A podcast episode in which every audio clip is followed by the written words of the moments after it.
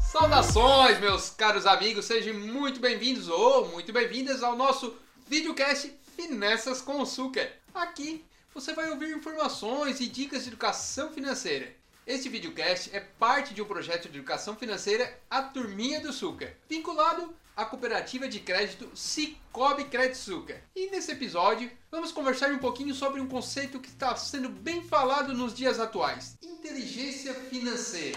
E para isso, eu convidei aqui o meu grande colega de trabalho, senhor Giancarlo Caromanho, 150 anos de experiência nas escolas dando educação financeira para o Santa Catarina inteiro, no sul de Santa Catarina, no norte do Rio Grande do Sul e no Brasil todo. Brasil! Senhor Giancarlo Caromanho, muito obrigado. É um prazer enorme, senhor, estar aqui para Muito falar um obrigado. pouquinho com a gente. Obrigado pelo convite, Jaider. É sempre uma honra estar aqui conversando com os nossos ouvintes e agora com os nossos espectadores, Isso né? aí, o pessoal do YouTube. É, Senhor Giancarlo Caromanho. diga. Ou, para os mais chegados, senhor Jean.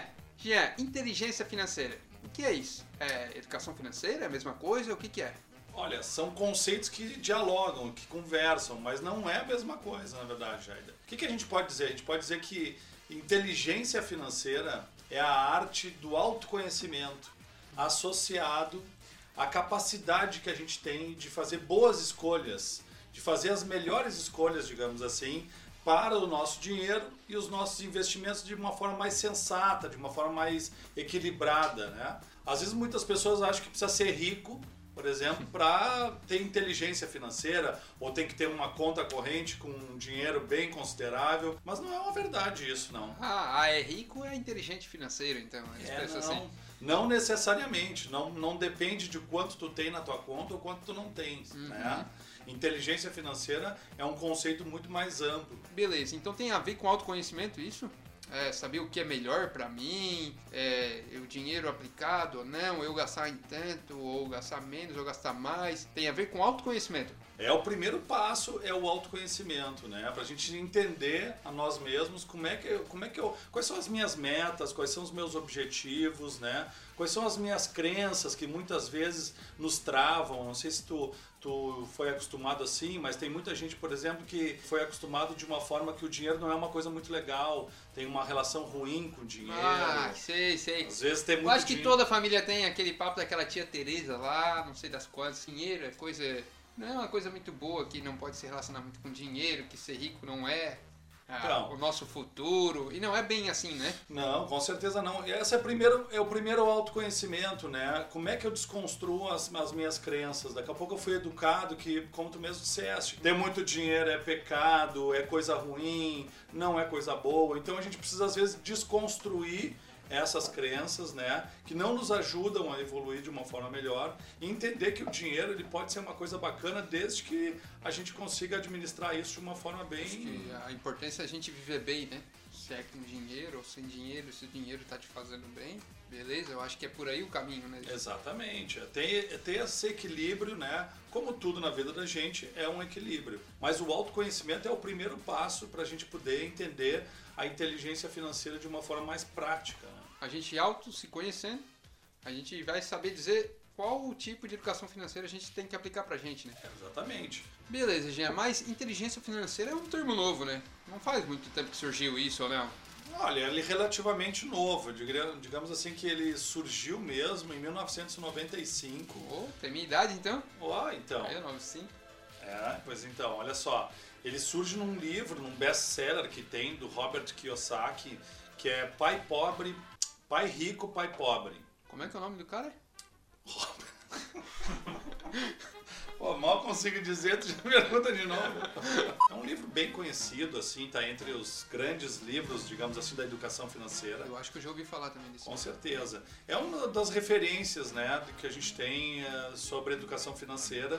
E ele surge exatamente em 1995, quando ele lança esse livro. O Robert Kiyosaki, ele comenta no livro que para a gente desenvolver as- essas habilidades de inteligência financeira, Sim. tem quatro características importantes.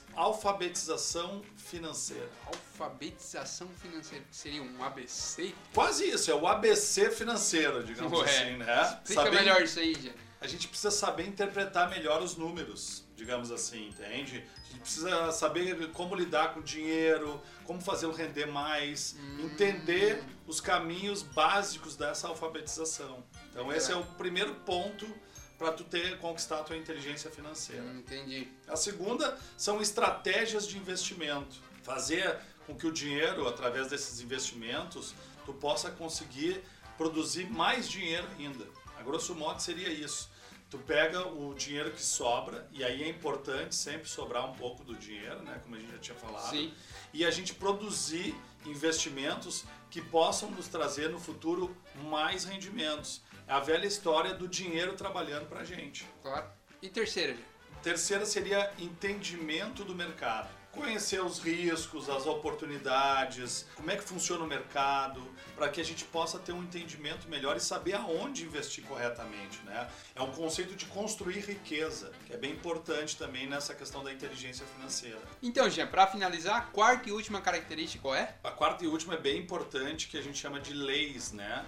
Leis. Ou entendimento de um pouquinho de contabilidade, para quê? Para que a gente não caia em nenhuma armadilha, que a gente saiba entender quais são os caminhos legais para poder fazer os investimentos e para que a gente esteja andando dentro da própria lei, né? Que gente- Uma empresa, né?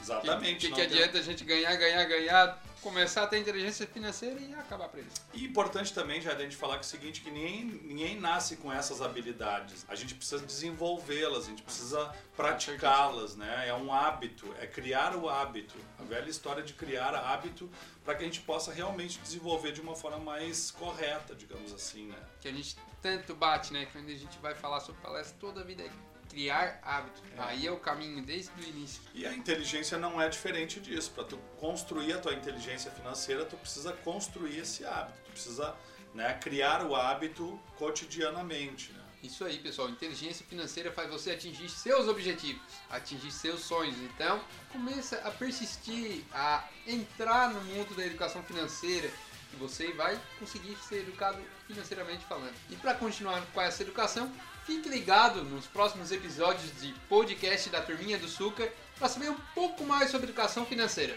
Você pode acompanhar a gente também nas redes sociais da Cicobi Credsuca, Instagram e Facebook. E também da Turminha do Suca pelo Instagram, YouTube, agora TikTok, também nosso podcast no Spotify ou iTunes, basta procurar aí Finanças com o Suca. E era isso, pessoal. Um abraço e até a próxima.